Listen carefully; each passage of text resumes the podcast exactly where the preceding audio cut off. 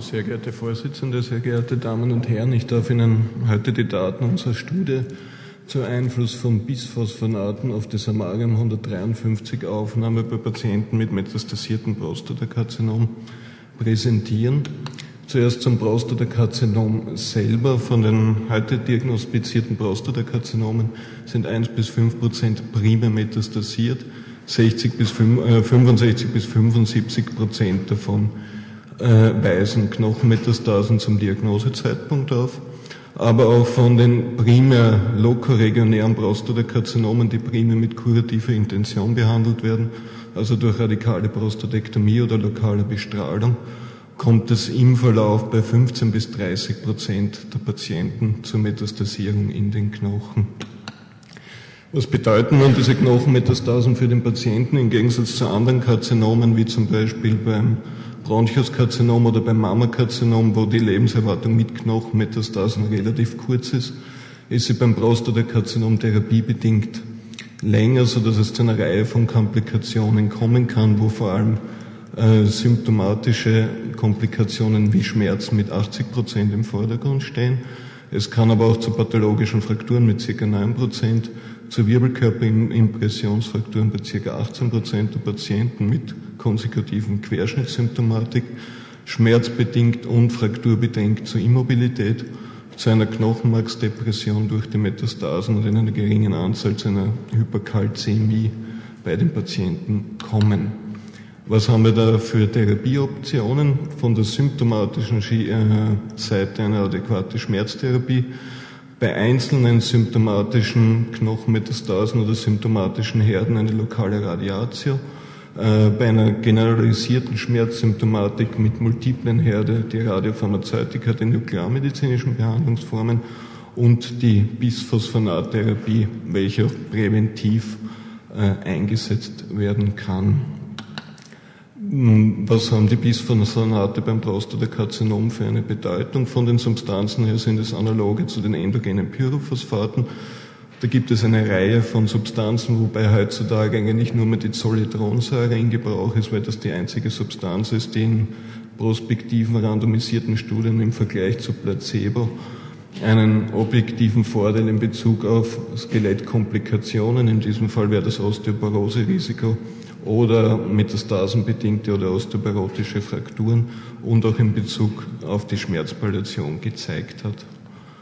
Diese Bisphosphonate funktionieren folgendermaßen, dass sie primär an die Hydroxyapatitkristalle im Knochen binden, dann von den Osteoklasten aufgenommen werden, hier im Osteoklasten zu einer Störung des Zellstoffzykluses auf der GTP-Ebene äh, sozusagen inhibieren damit zu einer Störung des Zytoskeletts mit einer nachfolgenden Inaktivierung bzw. Apoptose des Osteoklasten führen, damit den Knochenabbau reduzieren und auch durch diese inhibierende Wirkung auf den Osteoklasten zu einem Rückgang der Botenstoffe führen und deshalb auch die Osteoplastenaktivität negativ beeinflussen, was vor allem beim Prostatakarzinom bei den osteoplastischen, wo die Metastasen hauptsächlich osteoplastisch sind, von Bedeutung ist.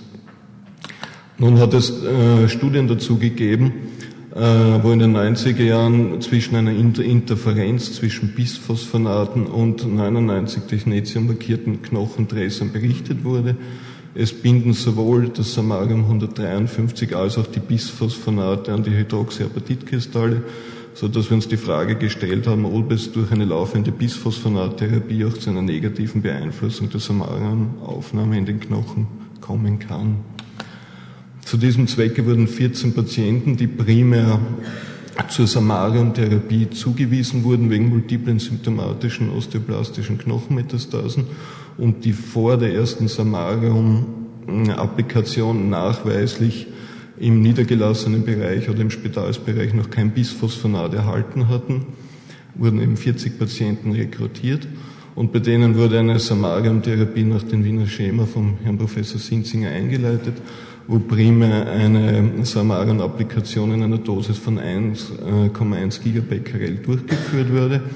Eine Woche nach dieser ersten Applikation wurde mit der aufgrund des Krankheitsbildes auch indizierten Bisphosphonattherapie in der Standarddosis von Zolitronsäure 4 Milligramm alle vier Wochen IV begonnen.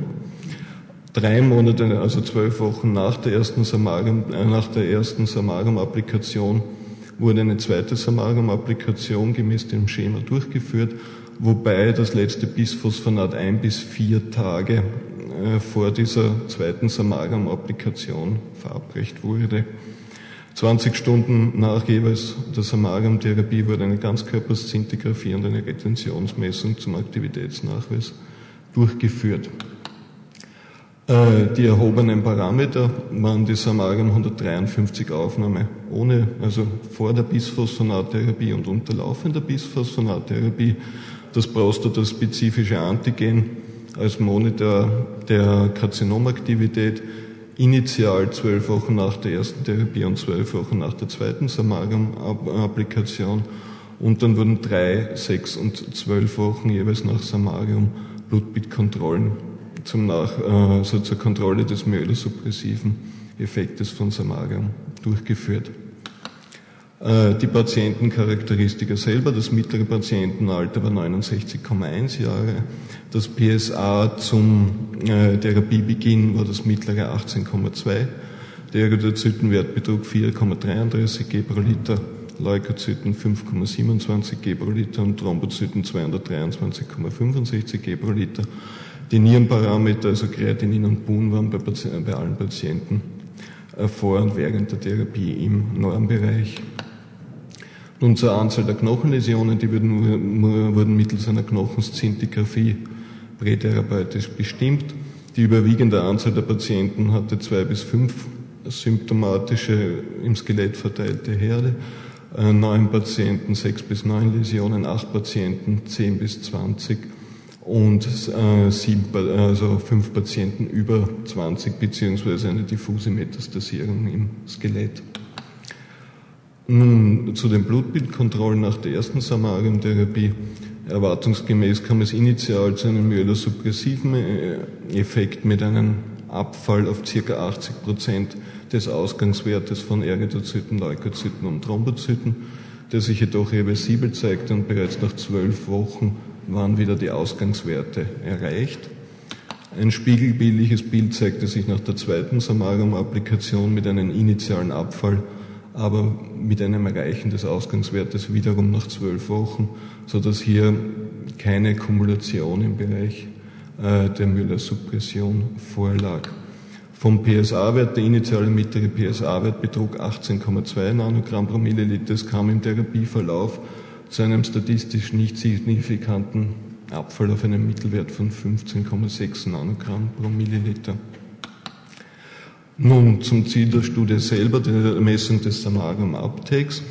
Der initiale mittlere Uptake betrug bei den Patienten 55,1 plus minus 10,9 Prozent ohne Bisphosphonatgabe und bei der zweiten Applikation unterlaufender Bisphosphonattherapie der mittlere Aufnahmewert 55,2 plus minus 10,4 Prozent. Ähm, dieser, hier gab es keinen statistisch signifikanten Unterschied mit einem P von 0,97. Auch die Wirkung bezüglich der Schmerzpalliation war unverändert, also es wurde mit oder ohne Bisphosphonate der gleiche äh, subjektive oder der gleiche Effekt erzielt. Nun zur Aufnahme selber nach Patienten verteilt. Wir sehen hier die Patienten 1 bis 40, wobei der, die blaue Raute jeweils der Abdeck ohne Bisphosphonat ist und äh, das rosa Quadrat der Abdeck und mit Bisphosphonat, also unterlaufender Therapie. Auch hier gibt es für die individuellen Patienten jeweils nahezu gleiche Werte, also auch pro Patient keine signifikanten Unterschiede so dass wir als Schlussfolgerung sagen können, dass die Bisphosphonattherapie vor einer Samarium 153 Therapie bei metastasierten Prostatakarzinom nicht passiert werden muss und dass die laufende Bisphosphonattherapie keinen negativen Einfluss auf den Samarium-Uptake aufweist. Danke.